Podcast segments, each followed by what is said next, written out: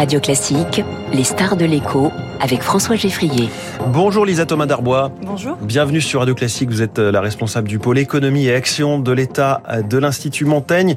Standard Poor's a donc parlé. C'était très attendu et finalement rien ne change. La note de la France n'est pas abaissée. Tout le monde s'était plutôt préparé à l'inverse en fait. Oui, en effet. C'est vrai qu'avec euh, la dégradation de la note déjà par l'agence Fitch fin avril, on s'attendait à une énième dégradation. Je pense même au, sein du gouvernement et en réalité, il n'en est rien.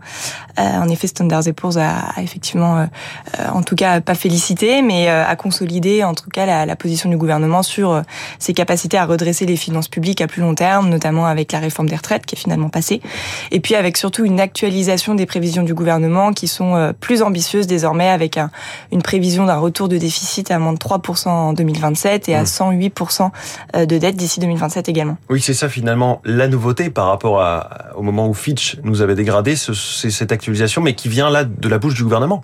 C'est un petit peu ça, c'est-à-dire que c'est des prévisions, c'est des consolidations budgétaires. On a, euh, après il faut il faut voir comment les agences de notation en réalité travaillent, hein, c'est-à-dire qu'il y a une part un peu d'analyse des données.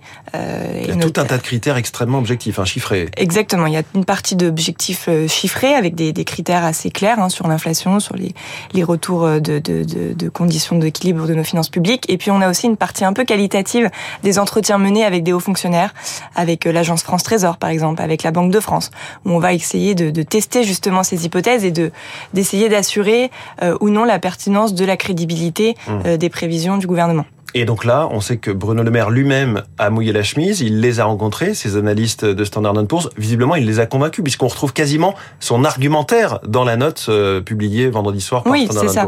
Il les a, il les a convaincus, en tout cas sur la capacité ou la volonté du gouvernement de redresser les finances publiques. Les dernières annonces, de toute façon, depuis la réforme des retraites, vont dans ce sens. On a l'annonce, encore une fois, des assises des finances publiques qui avait été repoussée de février à juin prochain. On a une consolidation budgétaire qui a l'air sérieuse, mais Standard Poor's, quand même, euh, dans sa note et dans sa, dans sa notation, euh, souligne qu'il y a des prévisions en réalité assez négatives quand même à venir. C'est pas notamment, euh, c'est pas complètement une confirmation de toute la politique du gouvernement. Euh, oui, là, on prend ça quasiment comme une bonne note, mais en fait, notre note n'a juste pas changé. Juste pas et, changé. et d'ailleurs, c'est double A avec perspective négative, ce qui était déjà le cas avant, mais il y a toujours cette perspective négative. Donc, ça pourrait baisser dans trois mois, six mois. Exactement. On a généralement les agences de notation euh, procèdent à ces évaluations au printemps et à l'automne. Donc, à l'automne, elles pourraient tout à fait revenir sur sur cette note. Et puis, euh, par ailleurs, les perspectives sont aussi un peu négatives. L'inflation, les conditions d'accès au crédit, vous en avez parlé euh, plus tôt ce matin, euh, sont de plus en plus difficiles. Et puis surtout, le, le, le, la situation institutionnelle du pays montre que, oui. sans majorité absolue, on s'attend à avoir un prochain budget voté à l'automne encore dans des conditions très compliquées, avec des marges de manœuvre en réalité politique du gouvernement qui sont assez faibles. Beaucoup de bémols, effectivement. Hein. Les risques par rapport aux objectifs budgétaires du gouvernement, pour employer le, mot de Standard Poor's, et, et cette du paysage politique français ça, ça inquiète pas seulement en France, ça inquiète aussi ce genre de grande institution euh, anglo-saxonne. Bah, ça inquiète et de manière assez claire. On voit bien sur le, le projet de loi de finances euh, en fin d'année dernière, euh, plus de euh, enfin 9 à 10 49.3 en réalité qui ont été euh, adoptés pour pouvoir faire voter le texte. On a eu assez peu de compromis du gouvernement, mais on voit aussi que, pour rentrer dans des termes un peu plus techniques, la loi de programmation des finances publiques, qui est un petit peu notre loi pluriannuelle qu'ont tous nos voisins européens, qui permet de cadrer les finances publiques à long terme, n'a pas été adoptée. Oui. Euh, et elle l'est toujours pas et a priori elle ne le sera pas dans les prochains mois. Ça donne quand même des signaux assez faibles et assez négatifs sur notre capacité de gestion de nos finances publiques. Et sur la croissance, euh, Standard Poor's table sur 1,2% pour la France en moyenne d'ici 2026, 1,2 là où le gouvernement français pense à 1,5. Ouais, 1,5 le gouvernement français est un petit peu plus optimiste. Euh, la Banque de France l'est pas forcément. Euh, bon là on rentre dans une bataille des chiffres et en réalité ça montre surtout que l'une des stratégies du gouvernement pour faire baisser la dette publique c'est le plein emploi c'est la croissance pour accroître les recettes publiques et surtout baisser euh, le, niveau de la dette euh, sur le PIB. On dit que Standard Poor's est plus influente que Fitch. Est-ce que c'est le cas? C'est la plus grosse C'est la plus grosse. On a les trois agences qui sont Moody's, mmh. Fitch, Standard Poor's.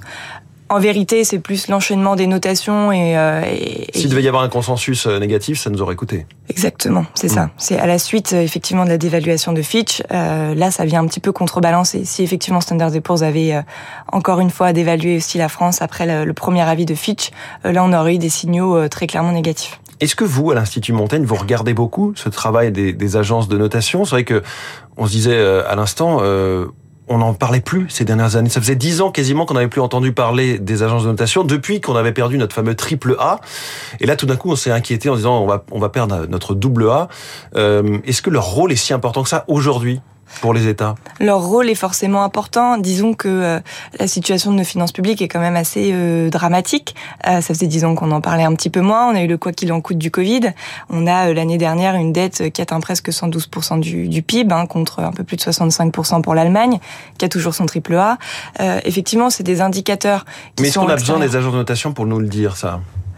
On n'a pas forcément besoin des agences de notation. La Cour des comptes fait très bien son travail sur ce point. On a aussi des alertes de la part de la Commission des finances, de la part du Parlement. Ce qui est important, c'est que ces agences de notation, elles envoient des signaux au marché. Euh, et effectivement, ça contraint, on le voit bien, la réforme des retraites, avant d'être une réforme euh, sociale, sociétale, euh, presque économique, a été une réforme qui a été menée pour rassurer ces marchés. Donc en ce sens, elle a forcément un impact sur les décisions du gouvernement.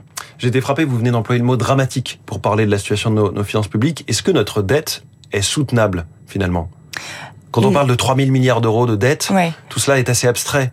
Une dette, on continue à la rembourser et, les marchés continuent de nous prêter. Oui, une dette, elle est plus soutenable au moment où on se rend compte qu'elle est plus soutenable. C'est-à-dire que, euh, effectivement, là, ce qu'il faut regarder, c'est surtout l'écart qu'on a de notre spread de taux avec l'Allemagne, qui reste plutôt bon. C'est-à-dire que les marchés nous font quand même confiance. La crédibilité de la signature française est assurée. Pour autant, il faut faire attention. Euh, la dette, elle est détenue euh, à peu près à 50% par des résidents étrangers. Et par ailleurs, il en va de la crédibilité de la France. La soutenabilité de nos finances publiques, elle est, elle est assez dramatique dans la mesure où on a effectivement, malgré des prévisions du gouvernement, assez peu d'actions en réalité, assez peu d'arbitrage fait en faveur d'une baisse durable de nos finances publiques, enfin de nos, de nos dépenses. Pardon. Donc là, le, les, mots euh, de Bruno Le Maire et du gouvernement de sérieux là-dessus, vous pensez qu'ils sont, enfin, on a peu de crédit à leur apporter? Je pense qu'ils font le travail qui doit être fait sur effectivement euh, une consolidation budgétaire importante. La réalité, c'est que le climat social est compliqué, que ça nécessite des arbitrages politiques. Et quand vous avez un président de la République qui prône euh, des mesures fiscales à changer, c'est-à-dire une fiscalité qui ne peut plus être un levier budgétaire, ou tout du moins juste un abaissement sur la fiscalité des ménages, vous ne pouvez uniquement tabler que sur une baisse des dépenses. Et en ça, je pense que les 20 dernières années de, de politique et les revues des dépenses successives des différents quinquennats euh, nous ont montré qu'on tabler sur les dépenses, c'est très ambitieux et pas forcément euh, réalisé. On avait du mal à le faire effectivement. Merci beaucoup Lisa Thomas Darbois, responsable du pôle économie et action de l'État de l'Institut Montaigne, notre star de l'écho ce matin. 7h22, la politique.